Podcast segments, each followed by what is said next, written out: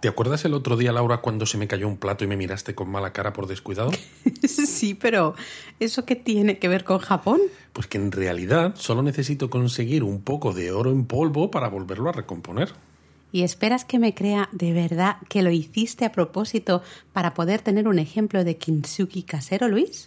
Pues hombre, si cuela, cuela. Aunque ahora que hablas del kintsugi, igual podríamos dedicar este episodio de Japonesamente precisamente a esto.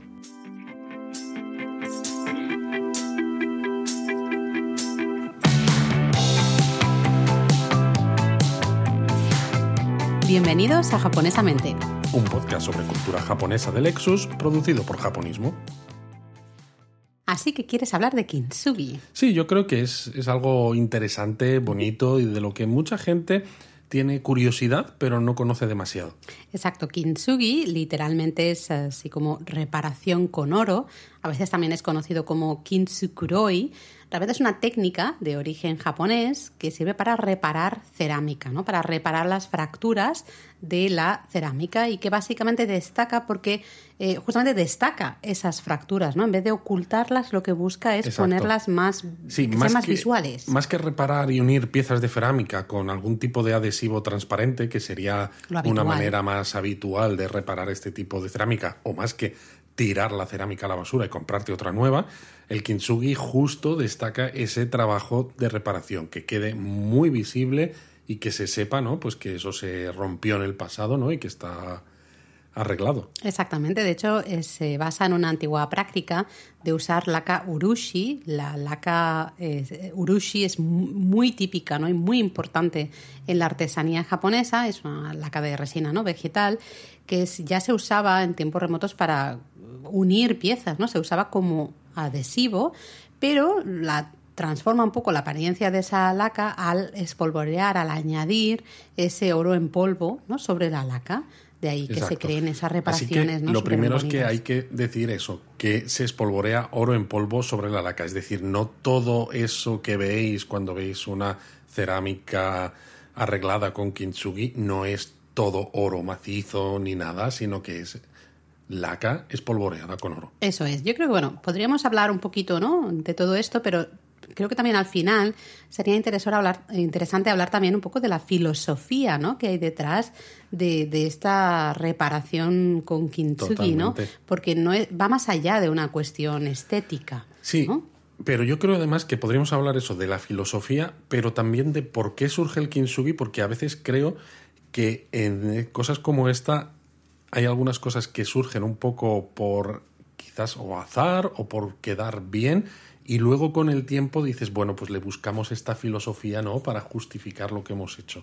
Es decir, eh, bueno, lo, hablamos en un momento, yo creo. Vale, yo quería solo decir, antes de eso, que creo que sé por dónde vas, más de relacionado con la historia, ¿no? El origen del y de por qué surgió. También creo que va muy de la mano a cierta manera de ver, ¿no? Y de comprender eh, la vida, entre comillas, de un objeto, ¿no? Eh, y una manera de ver las cosas, de que se, se pueden mostrar ¿no? los errores o los fallos de algo, en vez de ocultarlos, ¿no? pues se incorporan a, ese nuevo objeto ¿no? y, y, que, y, mostrar un poco la historia también de, de, la vida ¿no? de ese objeto. Yo creo que pero de todo esto vamos a hablar un poquito antes, ¿te parece? Pero sí que deberíamos empezar eh, quizá haciendo un apunte de otras artesanías que a lo mejor son más conocidas o algo, algunos más les suenan que también tienen que ver con, ese polvo de oro para que no se no lo confundamos. O con la laca. o con la laca también, ¿no? Laca y polvo de oro van muy de la mano en Japón y hay varias artesanías que lo usan y son diferentes del kintsugi. ¿no? Entonces yo creo que quizá antes de hablar del kintsugi, de un poco de la historia, la técnica ¿no? y esa filosofía que hay detrás de, este arte ¿no? a la hora de reparar cerámicas, quizá deberíamos hablar de algunas artesanías concretas como por ejemplo el maquillé. Vale. ¿Mm? El maquillé es una técnica de decoración. Esto es decoración, es decir, no reparación, sino una técnica de decoración de objetos lacados. Ahí entramos con la laca eh, a través de la cual pues, se dibujan imágenes ¿no? o patrones o a veces hasta letras. Y luego les polvoreas polvo de oro o de plata para fijar el diseño. Exacto, se dibujan con laca ¿eh? encima de, una super, de la superficie ¿no? de cualquier objeto, un platito, un cuenco, lo que sea, y entonces les polvoreamos ese, ese polvo de oro, a veces también plata, de, eh, o plata en polvo, ¿eh? también, ¿vale? A veces se combina con otras técnicas de decoración de la laca. De nuevo, decoración. Fijaros que ya es bastante diferente a lo que hemos dicho que era el kintsugi, que era de reparación, ¿no? Pero otras técnicas como por ejemplo el raden, que es una técnica a través de la cual una capa eh, se, decora ¿no? con, por ejemplo, caparazones de conchas, ¿no? se incrustan ahí en, en la laca. Eso ¿Te acuerdas que lo vimos? Vimos un ejemplo de en esto sí. en Iwajima. ¿eh? Uno de los artesanos nos enseñó justamente una caja decorada con aradén, ¿no? que tenía eh, esos trocitos de, de caparazones. No recuerdo si era una parte era de huevo, otra parte era una parte de tortuga, no recuerdo, no recuerdo la exactamente. Verdad es que ahora mismo tampoco lo tengo. Luego también hay otra técnica que se llama zogan, ¿eh? que se pega con mm, lo que se pega es metal o marfil, ¿no? Justamente en la laca, o también la técnica del chinkin, que esa si habéis leído japonismo probablemente la conozcáis un poquito mejor. Del chinkin, no del chicken, ¿eh? ya sabía yo que ibas a hacer la broma. tenía que hacer la broma. De nuevo, el chinkin es otra técnica decorativa. Nada de, reparación. Sino También de Guajima, en la península de Noto, que está al norte de Kanazawa, y por eso lo habréis leído, porque hemos hablado bastante de las artesanías que hay en toda esta zona de Japón. Exacto, consiste en, con un cincel, una especie de como cuchilla, ¿no? Ir tallando un diseño en la superficie de un artículo lacado. Y esas ranuras que quedan, ¿no? Eh, pues se decoran con ese polvo de, oro, ¿no? O con pan de oro, para crear así un, diseño pues muy elegante, muy el, refinado. El kin este de chinkin es de oro, precisamente. Eso es, de hecho, si se usa eh, plata en polvo, se lo conoce como chingin, ¿no? porque el gin viene de, de, plata, ¿no? Y hasta si se puede usar a veces decoraciones con color vermellón, entonces se llama eh, Shu. Pero bueno, el Chinkin ¿eh? es bastante popular y de hecho nosotros hicimos un, taller en el que lo pasamos realmente bien. Al principio mal, pero bien. Tenemos un... tenemos una pieza de artesanía decorada de esta manera con chinquín. Y muy bonita que quedó, casa, la verdad. Efectivamente. Sí, sí, sí, sí. Eh, es relativamente fácil de, de hacer para, para, para, hacer en un taller así, ¿eh? luego ves ciertas creaciones que son impresionantes, ¿no? Eh, esta técnica es muy típica, como ha dicho Luis, ¿no? de la, toda la zona de Kanazawa, especialmente la península de Noto, la zona de Wajima, porque al final Kanazawa es la capital japonesa del pan de oro, ¿no? La tradición del pan de oro aquí se remonta al, siglo XVI eh, aproximadamente y hoy en día eh, Kanazawa es el único centro de producción de pan de oro, ¿no? Y de, ese polvo de oro eh, en todo Japón. Había, había industrias también en Edo, ¿no? la actual Tokio y en Kioto, pero actualmente solo, solo queda en Canadá. Pero vamos, aquí Laura hemos venido a hablar del kintsugi. Entonces habría que explicar quizás que en algún momento el kintsugi o esta idea de la reparación de objetos se combinó con el maquillé que hemos hablado, o con el chinkin o algo, para sustituir las formas tradicionales de reparación hasta ese momento y buscar otras maneras, pero bueno, lo que hemos dicho son técnicas diferentes. Una cosa son técnicas de decoración, que son estas que hemos hablado ahora, pero que utilizan laca y que utilizan polvo de oro, y otra cosa es el kintsugi, que también utiliza laca y también utiliza polvo de oro, pero en este caso para reparar. Exacto, ¿no? Yo creo que... Luego la línea es muy fina, ¿no? Porque a veces eh, un objeto reparado con kintsugi se puede ver como que también está decorado, pero no rompes el objeto a propósito para repararlo, porque no sabes dónde vas a tener las fracturas del bueno, objeto, bueno, Bueno, bueno, ya, ya. Esto ha sucedido. Yo, mira, yo creo que me lo pones bien para hablar justamente de la historia del kintsugi, porque esto que has dicho así, en plan de broma, eh, realmente ha llegado a suceder, ¿eh? de querer romper ciertas piezas para justamente tener la excusa eh, de eh, repararlas con esta técnica del kintsugi, ¿no? Que, no es de decoración. por eso yo quería hablar al principio, ¿no? De cierto, cuando hablábamos de que el kintsugi mostraba la historia del objeto y que si la filosofía y demás, y es como A lo mejor en algún momento sí, pero también hay, hay, más que decir sobre el tema. La verdad es que también es cierto que ahora hablamos un poco de la historia, pero realmente se ve claramente la, influencia ¿no? de estas técnicas de decoración que hemos mencionado, ¿no? el maquillé o el chinking, por ejemplo, en, en la aparición del kintsugi, porque al final es lo que decías tú, ¿no? Es usar cosas que ya se venían usando en decoración, ¿no? Como esa laca o ese, ese oro en polvo para la reparación. Sobre todo desde el punto de vista en el que si hay una estética japonesa, ¿no? Un gusto por ciertas cosas bonitas y tienes algo que es valioso, una mm. cerámica que ha mm. sido cara o que te la han regalado y se te ha roto, al final dices, puedo descartarla completamente, ¿no? Pero qué pena, qué lástima. O puedo intentar repararla, pero ya que la estamos reparando, ¿no? Con ese sentido estético que tenemos, mm. Vamos a encontrar o a intentar buscar una manera de que la reparación también entre por los ojos, ¿no? Que embellezca, ¿no? Exacto, de que no sea algo difícil de ver, porque entonces no tiene ningún sentido mantener lo que se ha roto, ¿no? Si va a ser feo, pues para eso lo descarto. De hecho, la historia del kintsugi, bueno, realmente no está del todo claro, ¿no? Pero la idea se remonta a finales del siglo XV, cuando el shogun, Ashikaga Yoshimasa, envió a China uno de sus cuencos de té favoritos, ¿no? Esos chawan, de los que hablábamos en el japonesamente de la ceremonia del té. Muy bien ahí, con la, cuña publicitaria para... Claro, hay que saber que tenemos muchos japonesamente ya muy interesantes. Exactamente, ¿no? Pues bueno, se le había roto, ¿no? Uno de sus chawan favoritos, uno de sus cuencos de té, y lo envió a China para que se lo repararan, ¿no? La sorpresa fue cuando lo recibió de vuelta, ya reparado, y se quedó el, shogun absolutamente sorprendido porque ese cuenco pues había sido reparado como se hacía en, en la época con dos grapas de metal así como muy, feas. Pero claro, esto indica para mí que es, estamos ante una leyenda claramente no destinada a posicionar la artesanía japonesa por encima de cualquier otra artesanía y más comparado con China porque es como no puede ser que China siga siendo el centro cultural ¿no? de, de Asia Oriental. Es una lectura, es una lectura. No, no, yo creo que es la lectura porque dices tú, se sorprendió el shogun ¿no? cuando recibió esto reparado así, cuando era la técnica de reparación típica de la época. Es decir, ¿Pero qué espera usted, señor Shogun? ¿Qué esperaba, no? Exacto.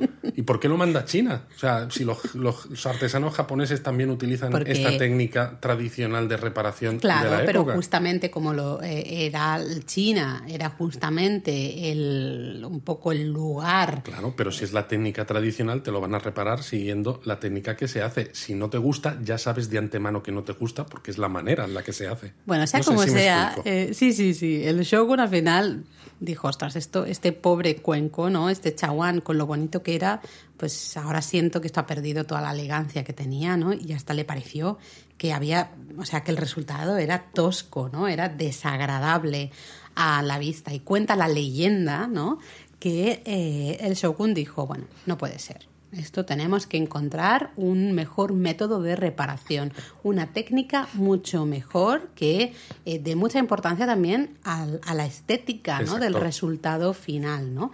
Y, y de ahí surge un poco esta nueva forma de reparar cerámicas, que es el kintsugi, que ya está convertida ¿no? en realmente en todo un arte. Sí, sí que sigue siendo una técnica de reparación, pero realmente es una artesanía, ¿no? es un arte. Y de hecho en el siglo XVII ya no la técnica es una mm, del kintsugi se convierte en una práctica común para reparación, pero es eso, porque se ve más como artesanía que como reparación, ¿no? Pero ya te digo que para mí esto es un ejemplo de un Nihon Jinron quizás antiguo, ¿no? Un, poco esas, eh, esas historias que a veces se cuentan los japoneses, ¿no? De qué únicos somos comparados sobre todo con otros, con un país como China, ¿no? Al que tú quieres, eh, lo estás mirando constantemente como ejemplo, pero quieres superarle, ¿no? Entonces mm. es, mis artesanos van a hacer algo mejor de lo que lo han hecho los tuyos, ¿no? Y no vamos mm. a hacer algo que sea totalmente único.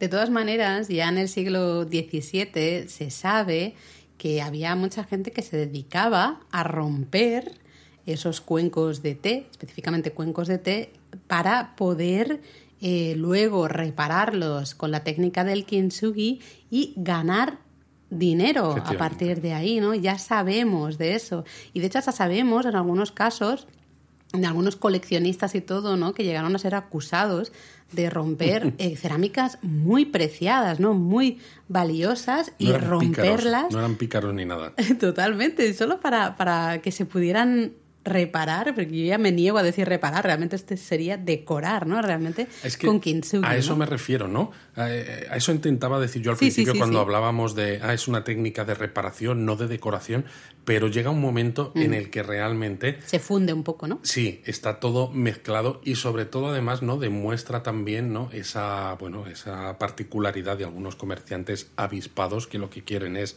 ganar dinero sabiendo que esto queda muy bonito y demás, y también de ciertas, eh, de ciertos rituales japoneses que creo que es interesante hablar de ello, ¿no? Porque decíamos al principio, ¿no? El kintsugi muestra esa vida del objeto, eh, tiene mucho que ver con la filosofía japonesa, que en algunos casos sí, pero al mismo tiempo, cuando ves estas cosas y ves que se han roto a propósito ciertos eh, ciertas cerámicas para poder hacer esto o demás, dices, realmente no tiene nada que ver ni con la historia del objeto, ni con la filosofía japonesa, ni, ni con el origen de la propia técnica. Ni con el origen de la propia técnica. Es mm. todo una excusa, por un lado, para hacer cosas bonitas, que igual son más bonitas que cuando estaban completamente perfectas, ¿no? Hechas recién salidas del, artesano original o cosas más, más caras incluso. Sí, pero es que realmente eh, se dice que del kintsugi al final lo que llama más la atención es que la complejidad ¿no? de esa reparación, recordad, ¿no? ahora lo explicaremos un poco más la técnica, pero con la laca y el oro,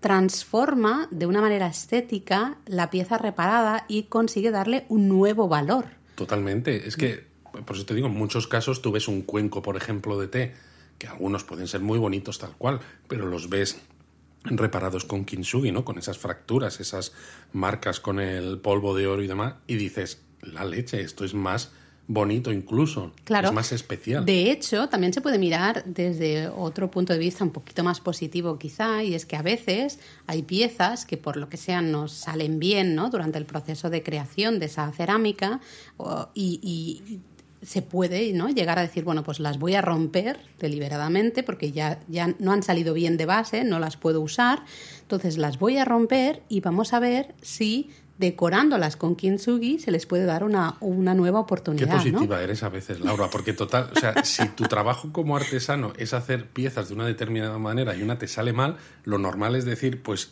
la descarto y vuelvo a intentarlo, no la rompo y hago el kintsugi a ver si así es como... Bueno, pero es que puede ser que acaben siendo mucho más valoradas, ¿no? Justamente esas, esas piezas. Si se tiene claro eso, a mí me parece perfecto utilizar el kintsugi o cualquier otra técnica de decoración, por supuestísimo. Lo que yo intento a veces es eh, que nosotros mismos, o la gente que nos escucha, que no le pongamos a veces no esos ideales tan elevados a ciertas técnicas y a ciertas cosas que vienen de Japón simplemente por el hecho de creernos esas leyendas. Pero también he de decir que es cierto que hay algunas piezas muy antiguas de cerámica que se han reparado con esa técnica del kintsugi y que tienen muchísimo más valor que otras piezas de cerámica también muy antiguas, pero que no han sido reparadas, ¿no? Que están en su formato original, digamos, ¿no? Y pues eso es muy curioso. Claro, por eso además, ¿no? Se fomentó un poco que,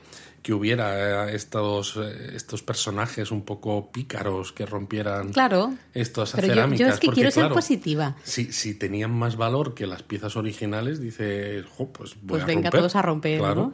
Eh, bueno, sí pero es curioso también, claro, yo me quedo con la parte positiva, te estoy entendiendo, creo que estamos muy bien equilibrados porque así podemos dar dos visiones de lo mismo, ¿no? Yo veo que esas líneas, ¿no? Doradas, pues son como muy elegantes, añaden mucha belleza ¿no? a, cada, a cada pieza reparada, que son piezas que a su vez no se ven como algo roto, algo que se tiene que desechar, ¿no? que se tiene que tirar gracias justamente a esta técnica del kintsugi reciben una nueva vida, ¿no? Y son, se ven de nuevo muy bellas, muy elegantes. Pero es eso, para mí, si tú quieres hacer el kintsugi, eh, no deberías querer hacerlo, ¿no? Deberías hacerlo si es una técnica de reparación solo cuando se rompe.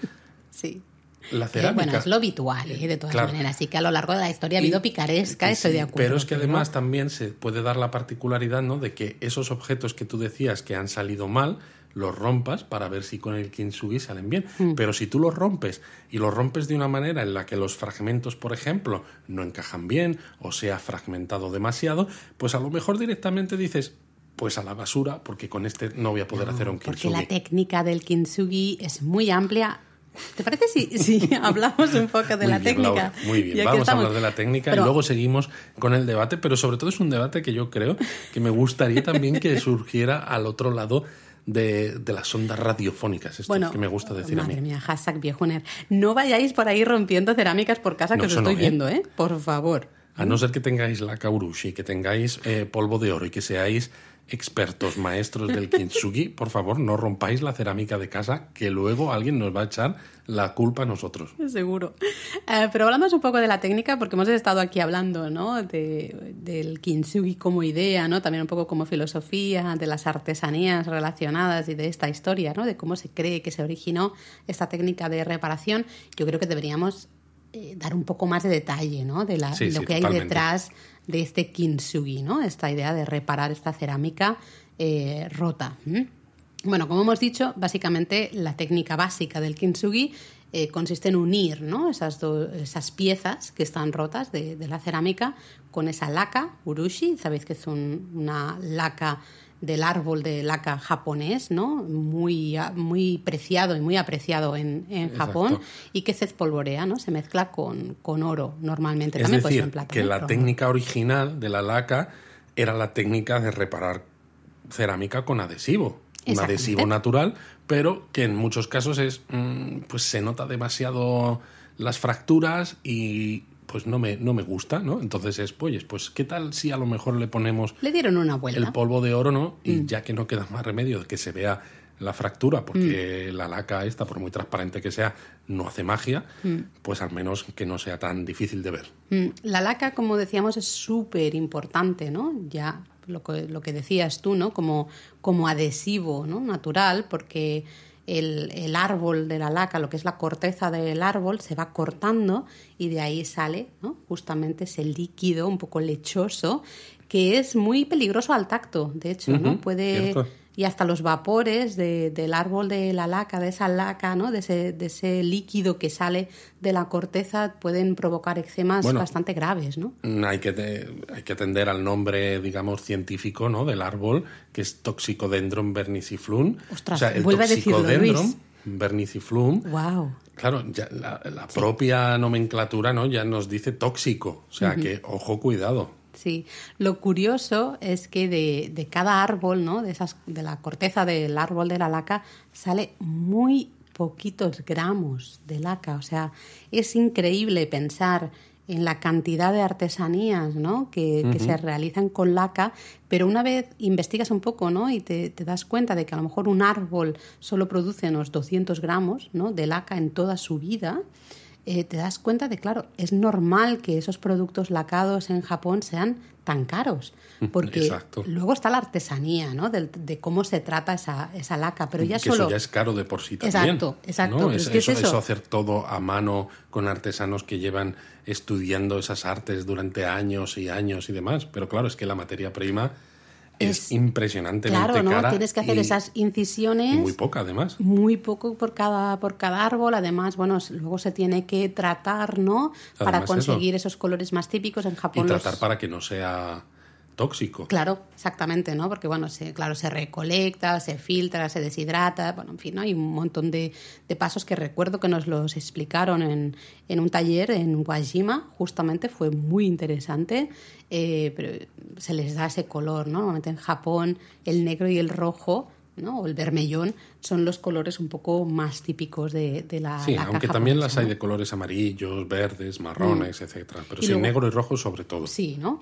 Y luego esa laca pues se usa justamente, ¿no? Para se aplica en capas a muchos objetos de madera, ¿no? Desde cajas, Pero claro, cuando dices se aplica en capas, mm, recuerdo en uno de estos talleres de Guayima que había hasta 30 capas de laca. Entonces, claro, imaginad, ¿no?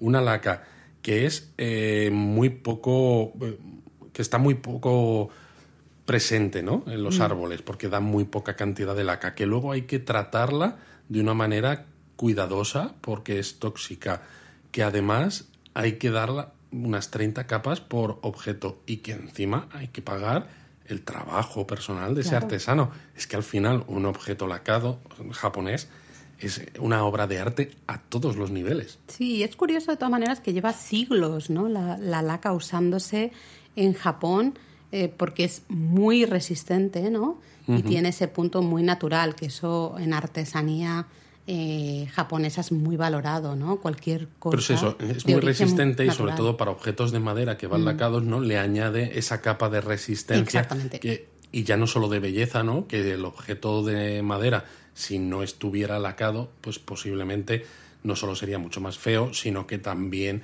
el propio, eh, el propio material pues resistiría mucho menos, pues, por ejemplo, inclemencias del tiempo, golpes, etcétera. Exactamente.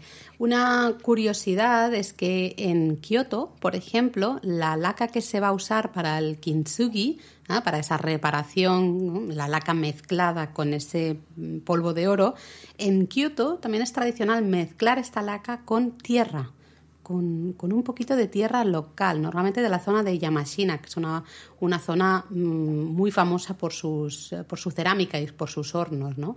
Se, bueno, se muele esa, esa tierra hasta convertirla en un polvo muy finito que se mezcla con la laca para conseguir todavía una, una pasta mejor, ¿no? más perfecta. Eso es bastante típico de, de Kioto.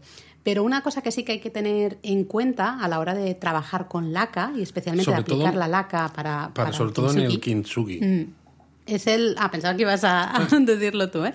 Es el, el tiempo. Tenemos que ser muy conscientes del tiempo. Exacto, que es otra cosa que encarece también el producto final, ¿no? Y por eso en algunos casos, como ya hemos comentado, los objetos reparados con kintsugi pueden ser incluso más caros, porque no basta con pegar, por así decirlo, los fragmentos de un objeto cerámico y eh, espolvorear el polvo de oro. La laca, eh, eh, cuando absorbe el oxígeno y la humedad del aire, pues va cambiando, se va mm. oscureciendo. Entonces el artesano tiene que ser muy rápido para evitar que cambie de color, que se endurezca porque se endurece muy rápidamente, etcétera, ¿no? Y que la pueda tratar y mm. dejar exactamente como quiere dejarlo. O sea, mm. y claro, esta rapidez en algo que encima es tiene que ser muy preciso, pues complica mucho las cosas. Exacto, se usa para, para aplicar la laca, ¿no? Unos pinceles especiales, cada artesano tiene su, su pincel específico, ¿no? Y, la idea, al, final, bueno, yo había leído que algunos artesanos usan pinceles, pinceles de pelo de rata, porque el pelo de la rata es muy áspero y va muy bien para controlar justamente la laca, que al final es un... Es muy pegajosa. Exactamente, ¿no? Tiene una textura así tan pegajosa que justamente el pelo, los pinceles de pelo de rata suena muy poco bonito, ¿no? muy poco muy Poco bonito, sobre todo para el resultado que, que se obtiene. Sí, em, pero ¿te parece si hablamos un poco de los tres tipos básicos? Sí, aunque antes de los tres tipos básicos no estábamos hablando del proceso este mm. general del kintsugi, que se tiene que hacer rápido, pero luego eh, lo que es la restauración en mm. general puede tardar hasta tres meses. Sí, porque primero eh, hay que lijar muy bien también todas las grietas, las superficies, la propia y una vez que se ha puesto la laca también. ¿eh? Exactamente. Y luego hay que dejarlo secar durante varias semanas, pues para que todo quede perfectamente y que cuando sujetas ¿no? ese objeto reparado,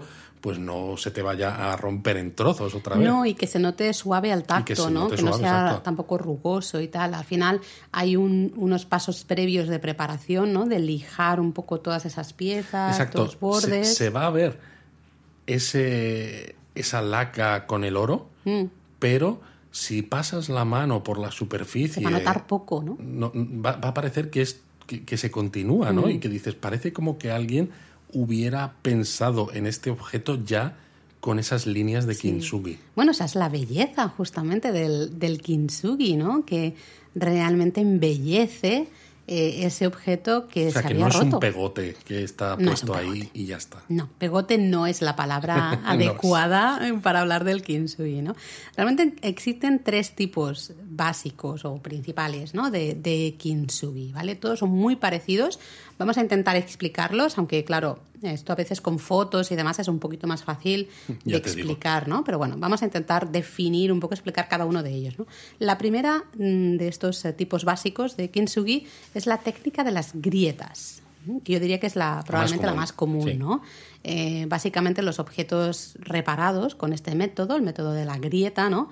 Eh, se retocan muy poquito, ¿no? Básicamente es juntar, unir esas piezas, grandes piezas, ¿no? Que están rotas y las pegamos, las unimos con esa laca mezclada con el polvo de oro y ya está, ¿no? Lo unimos y no, hace, no tocamos, digamos, nada más, ¿no? Simplemente rellenamos eh, esas... Sí, pequeños huecos, el espacio entre las piezas contiguas, ¿no? sí, básicamente, pero si se te rompe un cuenco en dos, por ejemplo, ¿no? pues será coger esas dos piezas y poner, usar el, De hecho, es la, técnica como que, adhesivo, ¿no? que crea las piezas estas, eh, estas piezas con las características venas doradas que, seguramente tenéis en mente cuando pensáis mm. en kintsugi. Exacto, ¿no? Esas líneas doradas, ¿no? esas venas doradas. La segunda técnica se llama sustitución de pieza. Realmente, y se usa pues cuando no se puede usar, hay un trozo, una pieza, un fragmento de la cerámica que, o ha desaparecido o, está tan súper mega roto, ¿no? En trocitos muy chiquititos que no se puede usar, no se puede volver a pegar al, al objeto original. Exacto, básicamente entonces esta técnica, como su propio nombre indica, digamos que crea una pieza que sustituye a la original hecha a base de laca mezclada con el polvo de oro. Eso, eso, se rellena, ¿no? Ese hueco, ese espacio eh, con, con, esta mezcla para crear ese, Y que puede usarse en conjunción con la anterior, porque puedes tener un cuenco, ¿no? Pues con estas venas doradas, pero que haya una parte en la que hay como pues una pieza más grande, ¿no? De este color dorado, pues porque ahí la parte original de ese cuenco pues estaba tan dañada pues que no se pudo utilizar para hacer la técnica de reparación del kintsugi. Eso es. Y la tercera de, las eh, técnicas ¿no? básicas o principales del kintsugi es la técnica del mosaico. Eh, que básicamente eh, lo que hacemos es usar una pieza de otro objeto totalmente diferente, con unos dibujos diferentes o cualquier cosa, ¿eh? totalmente diferente, esa pieza la usamos para reemplazar una pieza faltante de nuestro objeto. y lo bueno es que, aunque lo normal es que sea de una forma parecida, no tiene que ser perfecta para encajar, porque para eso ya está la laca del kintsugi con el polvo de oro, que si no es de una forma perfecta, pues los huecos que se necesiten para que esa pieza eh, cumpla su labor ¿no? y sustituya a esa parte que no está, pues ya lo cubre el, resto del kintsugi. Exacto. la verdad es que quedan en cuencos, por ejemplo, ¿no?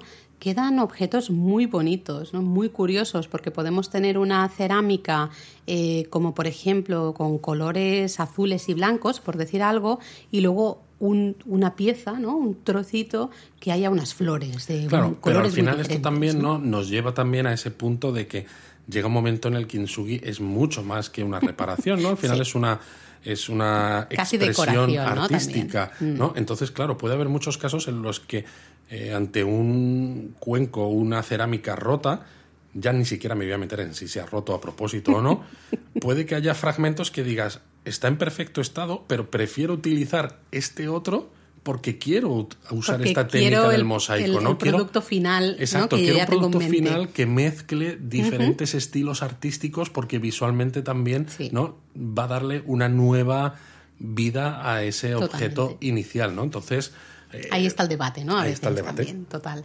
De hecho, la, al final la reparación o decoración, ¿no? Ya en muchos casos, pero bueno, la reparación con kintsugi realmente no tiene nada que ver con esa reparación con grapas, ¿no? De la que hablábamos. que, eh, que era el origen un poco, cómo se, se reparaban todas las cerámicas eh, en el pasado, ¿no? Que básicamente se, eso, se hacían unos pequeños orificios, ¿no? Eh, a, cada lado de una grieta y se doblaban, eso, grapas de metal para mantener, las piezas en su sitio, porque era eso, era para reparar piezas particularmente valiosas mm. que quería seguir mostrando, ¿no? Exacto, y de hecho esta reparación yo creo que también se usaba en Europa, ¿no? era una técnica que se usaba también aquí en China. Exacto, se usaba en la antigua Grecia, en Rusia Rusia incluso, también en China. Sí, sí. Eh, y es curioso eso, ¿no? Cuenta la leyenda como ese shogun dijo, no, esto no me gusta, vamos a hacerlo mejor y más bonito, ¿no? Pero también estoy de acuerdo en que podríamos, ¿no? Hay mucho debate de, de si, si es lícito o si realmente lo podemos hablar de una técnica de, de, reparación y no una técnica de decoración, etcétera, etcétera. O podríamos hablar si realmente es una técnica que representa la filosofía japonesa o se ha buscado la manera de que represente una filosofía japonesa que se quiere posicionar de forma única con respecto a otros países competidores. Pero vamos a darle vueltas a esto. Déjame darle vueltas porque ahí hablando de filosofía. Claro, yo, yo creo que antes de, hacer el debate completo sobre la filosofía, vamos a hablar primero, ¿no? Eso de cuál es esa filosofía que en principio se dice, ¿no? Que, que tiene el kintsugi y sí, cómo es lo que se iba a decir con el resto de filosofías japonesas. Claro, si pensamos en el kintsugi, uno de los primeros términos que nos va a venir a la cabeza es el término del wabi-sabi, ¿no? Ya sabéis que eso es un término muy importante en la filosofía, la estética también, ¿no? en la manera de entender la vida al final eh, para los japoneses, que básicamente es esa belleza de la imperfección, ¿no? Lo asimétrico es bonito. ¿Por qué? Porque la naturaleza es asimétrica y la naturaleza es lo más bonito que hay, ¿no? La impermanencia de las cosas, ¿no? Todo tiene un principio y un final y hasta lo defectuoso es bonito, ¿no? ¿Por qué? Porque muestra esa vida, la progresión natural de la vida, ¿no? La vida es cambio.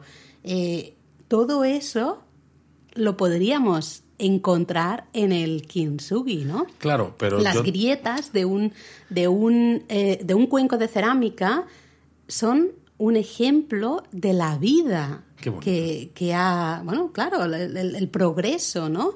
Eh, esa imperfección bella, esa simetría, todo eso pero pero claro, es bonito. Yo aquí hago de abogado del diablo, porque si estamos diciendo que la imperfección es bella, si tú una pieza de cerámica se ha roto y le pones las grapas, que era la técnica hasta ese momento, sigue siendo imperfecto. Hombre, sí, pero lo podemos, podemos, hacer que esa imperfección sea más bella todavía, más bonita todavía. pero no cumpliría las condiciones del wabi sabi, no sería asimétrico, sería impermanente porque se ha roto, porque es imperfecto, ¿no? Con lo cual también. Pero bueno, de todas maneras, en el concepto del wabi-sabi eh, está muy relacionado con la propia cerámica, ¿no? Estoy pensando que la cerámica raku, por ejemplo, ¿no?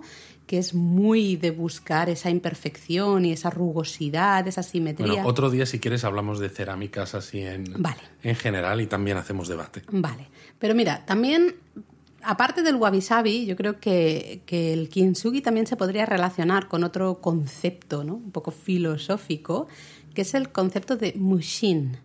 Mushin, que literalmente significa sin mente, ¿no?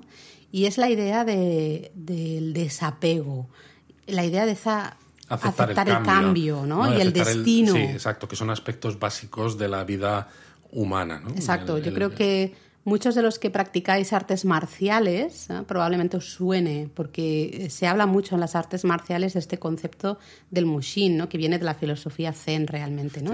De, aceptar eso, aceptar el cambio y aceptar el destino de, uno mismo. ¿no? y, una capacidad de adaptación. ¿no? Ahí está. Entonces, claro, esa cerámica que se ha roto, pobrica mía, se ha roto y en cambio acepta su cambio y aceptamos ese cambio a través del kintsugi. Claro, pero entonces yo vuelvo a hacer la, voz discordante y digo, si este concepto, el mushin, ¿no? Eh, gira en torno al desapego, por ejemplo, es no es más fácil tirar a la basura la cerámica que se ha roto porque entonces muestras un desapego de verdad que no decir necesito repararla de cualquier manera porque quiero seguirla teniendo. Eso es un poco de apego. Mm, no, porque es que esto realmente también está muy relacionado con otro concepto muy importante para la sociedad japonesa como es el de mottainai que es una idea, está muy relacionada con un concepto budista, ¿no? de de un poco sentir remordimiento por aquello que desperdiciamos, por aquello que eh, desechamos, ¿no? que tiramos. Es una idea para los japoneses, no hay que desperdiciar nada para no llegar a arrepentirnos ¿no? de, por ese desperdicio, ¿vale?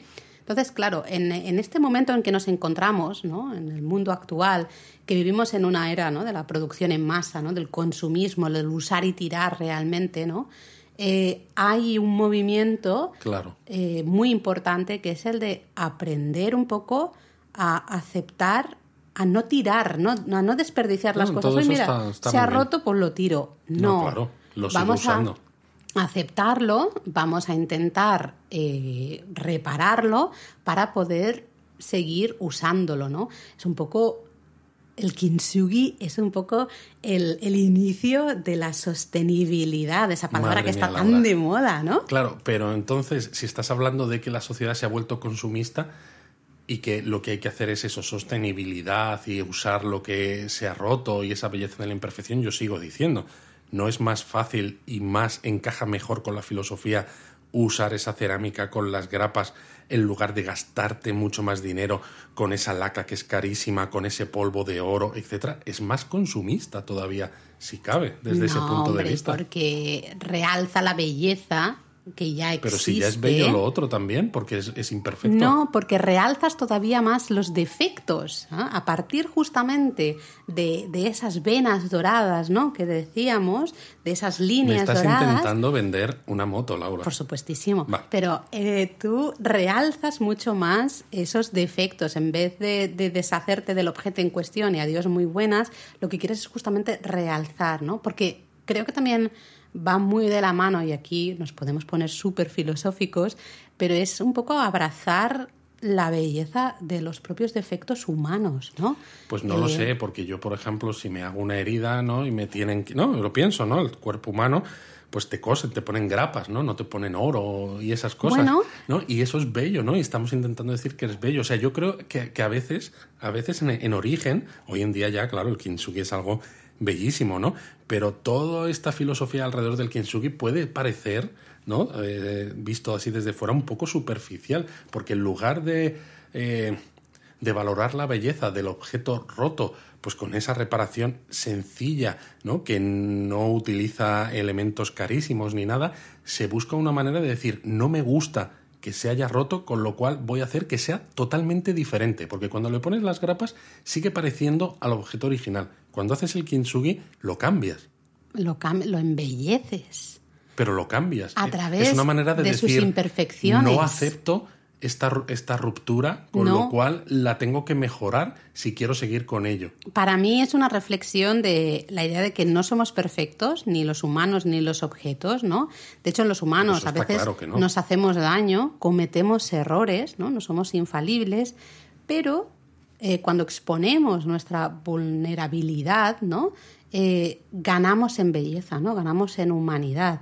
Al final, el kintsugi, para mí la filosofía más básica del kintsugi es que las imperfecciones son justamente un don, con el que podemos trabajar, ¿no? No algo que esconder de manera vergonzada. Las grapas esconden un poco. en cambio, el kintsugi lo que hace es destacar esas imperfecciones y decir, la belleza está en estas imperfecciones porque se ve mucho más. Con las grapas no se da tanta importancia a la imperfección. Con el kintsugi, al usar esa laca con ese oro, destacamos mucho más estas imperfecciones, ¿no? Y, y así nos ponemos súper filosóficos, yo diría, ¿no? De que, que al final el kintsugi es un poco eh, el mensaje que da es de intentar abandonar esa búsqueda de la perfección, ¿no? Y que tratemos también nuestras cicatrices, ¿no? que al final todos tenemos cicatrices, tanto físicas como emocionales, que al final nos hacen quienes somos, ¿no? dicen un poco nuestra historia. El kintsugi es lo mismo, eh, destaca esas cicatrices de esa pieza eh, y nos cuentan de la vida, de la historia, de quién, qué es, quién es ese objeto, ¿no?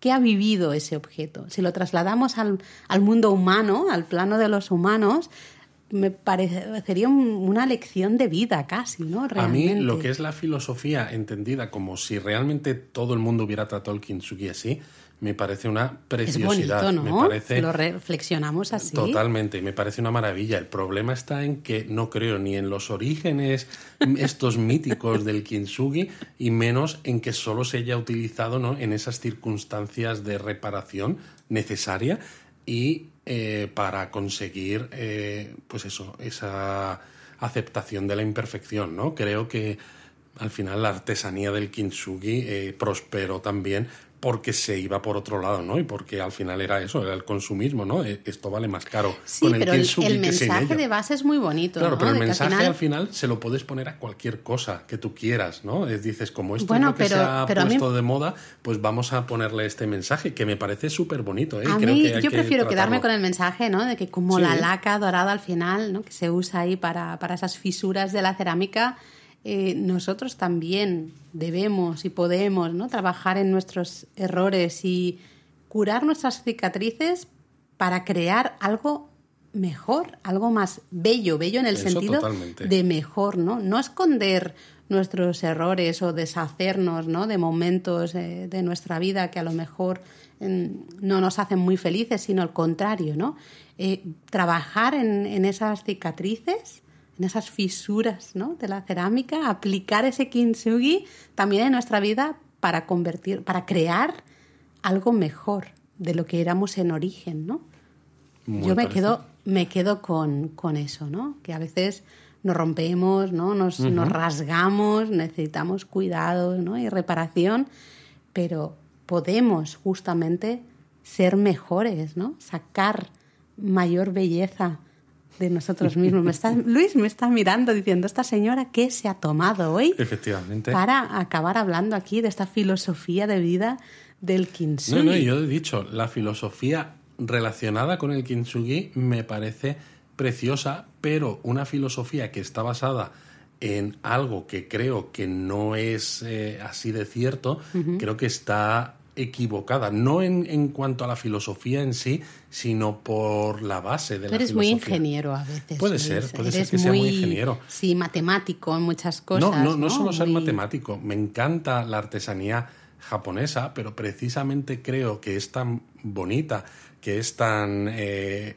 fabulosa, que tiene un nivel de detalle tan espectacular, ¿no? y unos artesanos que son realmente auténticos maestros, eh, bueno, podemos hablar de esos shokunin o takumi de los que hablábamos en japonismo, en la web en este caso, que a veces no necesitas eh, ponerle todo este, todo este paraguas de, cosas que quieres que hagan que, suenan, que suenen mejor. Pero porque ya son maravillosas. Para mí tampoco es decir para que suenen mejor, sino simplemente como reflexión. Yo sí que veo que eh, si hablamos de eso, ¿no? Del kintsugi que embellece algo que está roto, ¿no? Em, sí que veo una relación con cómo tratarnos a nosotros mismos. Claro, Laura, pero cuando tú piensas que a veces el kintsugi son objetos que se han roto a propósito, entonces, claro, por eso te digo que la premisa me parece equivocada. Pero eso A pesar de que el resultado sí que me parece muy correcto, pero no, me, no me gusta unirlo porque entonces es como decir, bueno, pues vamos a ver si nos hacemos cicatrices emocionales o físicas a nosotros mismos, porque así nos reparamos y somos más bellos, ¿no? Te entiendo, pero también es verdad que los casos eh, en los que se rompían a propósito piezas de cerámica sí que sucedieron, especialmente son al siglo XVII, ¿no? En el momento quizá más álgido del, del sí que es verdad que sucedía, pero yo creo que en la actualidad tampoco tanto. Eh, bueno, no lo sé. Quizás. no lo sabes. Yo, pues. yo prefiero quedarme en mi visión así piruleta, ¿no? Un poco nube de azúcar, eh, porque me gusta más, pero me parece muy buena reflexión también muy tuya. ¿eh? De todas maneras, estamos aquí hablando del kintsugi y sí que estaría bien mm, bueno, animar un poco a todos, ¿no? Si muchas veces nos escribe gente que dice, es que me gustaría hacer kintsugi en casa. Se puede hacer gracias un poco a materiales modernos. Pero hay que dejar claro, porque hemos dicho antes, no destrocéis vuestras cerámicas en casa. Bueno, mira, que cada uno haga lo que quiera. Exacto. Bueno, vale. Yo ya no Nosotros digo no nos hacemos responsables, ¿no? Al menos hay que decirlo esto. Nosotros no somos responsables y luego habéis roto ahí un cuenco muy caro y muy bonito. Una cerámica china de estas de hace lo que mil años que cuestan pastizal. Y luego el resultado no es óptimo. No somos responsables de ello. Pero sí que es interesante ¿no? que gracias a estos materiales modernos, pues hoy en día podemos hacer una especie de kintsugi eh, en casa. Evidentemente no vamos a trabajar con laca, porque como hemos dicho, bueno, yo ya no me acuerdo del nombre Hay de, Toxicodendron. Eh, eso es eh, tóxico, no es peligroso tanto al tacto como muchas veces hasta los propios vapores, ¿no? Pueden, Pero es eso, tenéis algunos otros materiales que podéis sí, utilizar en sustitución epoxi, que es perfecto, de la laca. ¿no? El Mm. epoxi, este se utiliza muchísimo, barnices transparentes, selladores transparentes acrílicos. Y luego tenemos polvo de, de oro que sí que se puede mezclar justamente ¿no? con el barniz para reparar y bueno, al final decorar la pieza, yeso para rellenar esos huecos y luego eh, usar ese barniz O con el propia oro. arcilla ¿no? al final, ¿no? Con Exacto. lija para que quede todo bien lisito, ¿no? De hecho, hay, hay algunos talleres y todo ya aquí en, en- en España, en, en muchos países de Occidente, eh, talleres de kintsugi para hacer en casa, ¿no? Para aprender lo que es la, la técnica base, aunque usemos estos materiales modernos o más disponibles para el público general, digamos, pero la técnica al final es, es la misma, ¿no? Pero sobre todo yo creo que a lo mejor lo que os interesa más que talleres en vuestros países es talleres en Japón por si queréis un Venga. poco probar esta técnica cuando estéis de viaje por allí, para que no todo sea ver templos, Mm. santuarios, museos o demás, sino también poneos ma- poneros manos a la obra con artesanías muy muy bonitas y muy tradicionales japonesas, ¿no? Entonces Va, vamos pues, a empezar quizás vamos por a- Tokio, sí, que es la- al final la capital, ¿no? Y es una ciudad que, bueno, ya sabéis que tiene muchísimo todo, que ver.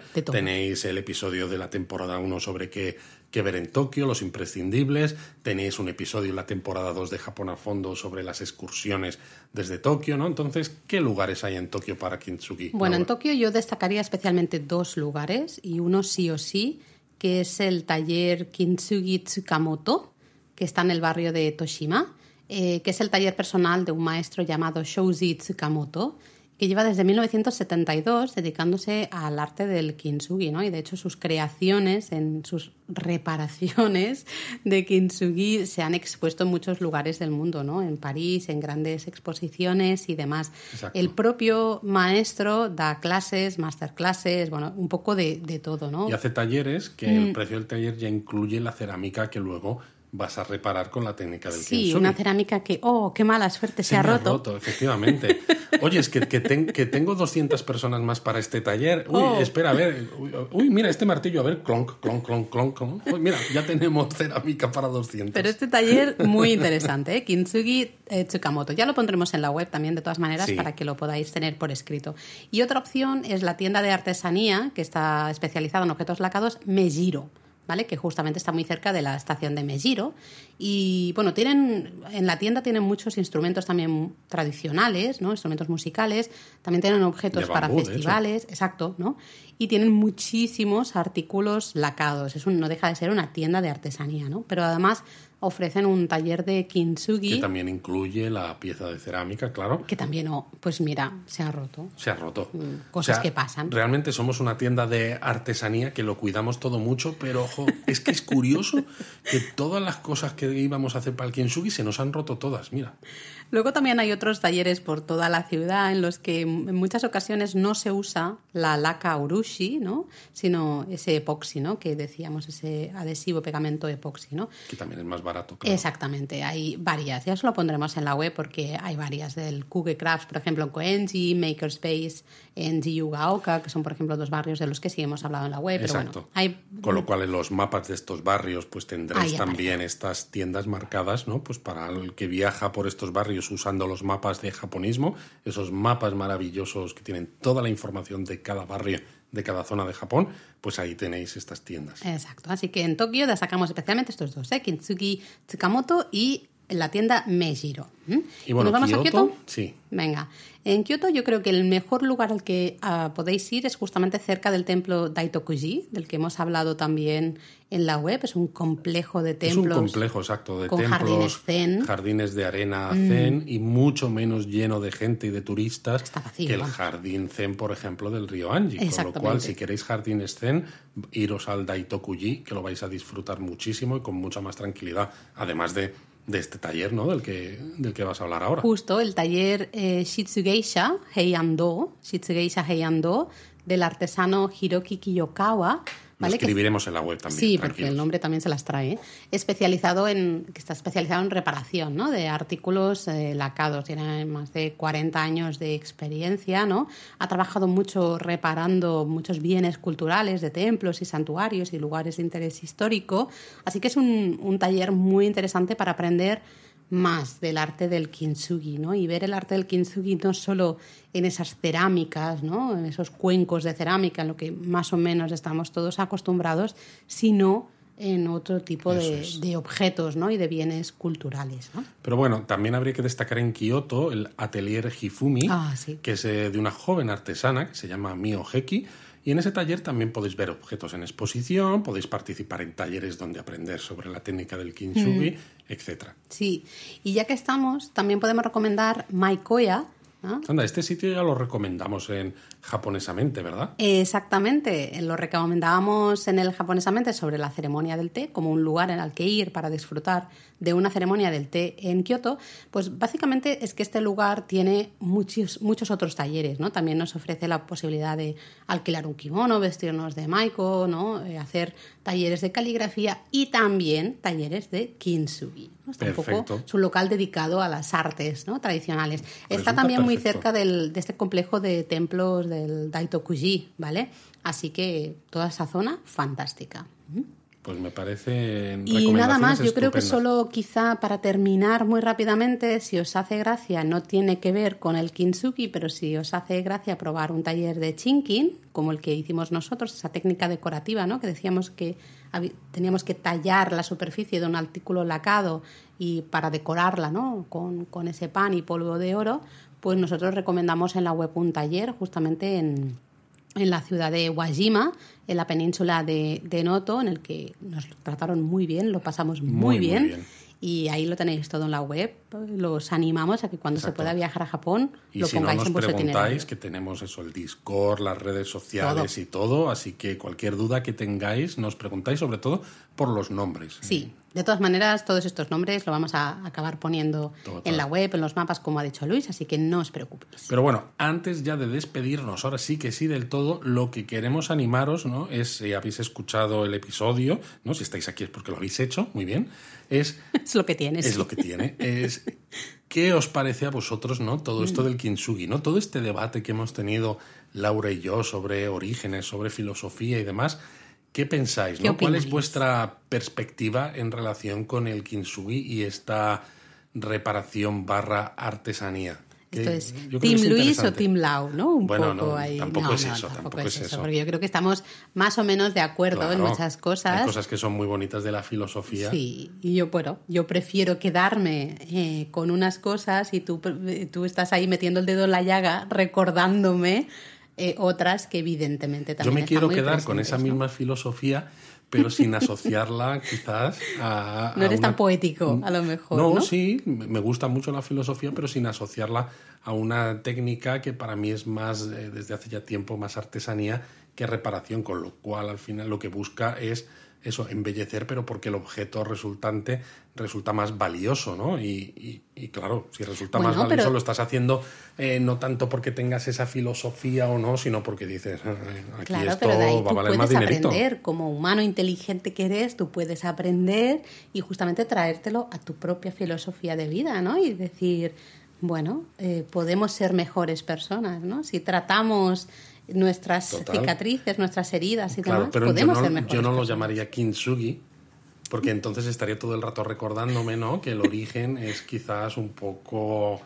Eh, bueno, de aquella manera. Bueno, contadnos, contadnos vuestra opinión, a ver, a ver con quién, con quién vais o qué opináis. Tirar, al final, Laura y yo, aquí hablando y discutiendo sobre si es una cosa, si es otra, mm. yo creo que varias horas y tampoco es plan. No, porque al final es dar vueltas a lo mismo, ¿no? Sí, es dar vueltas. Tampoco hay mucho más. Así que nada más por hoy. Mátane.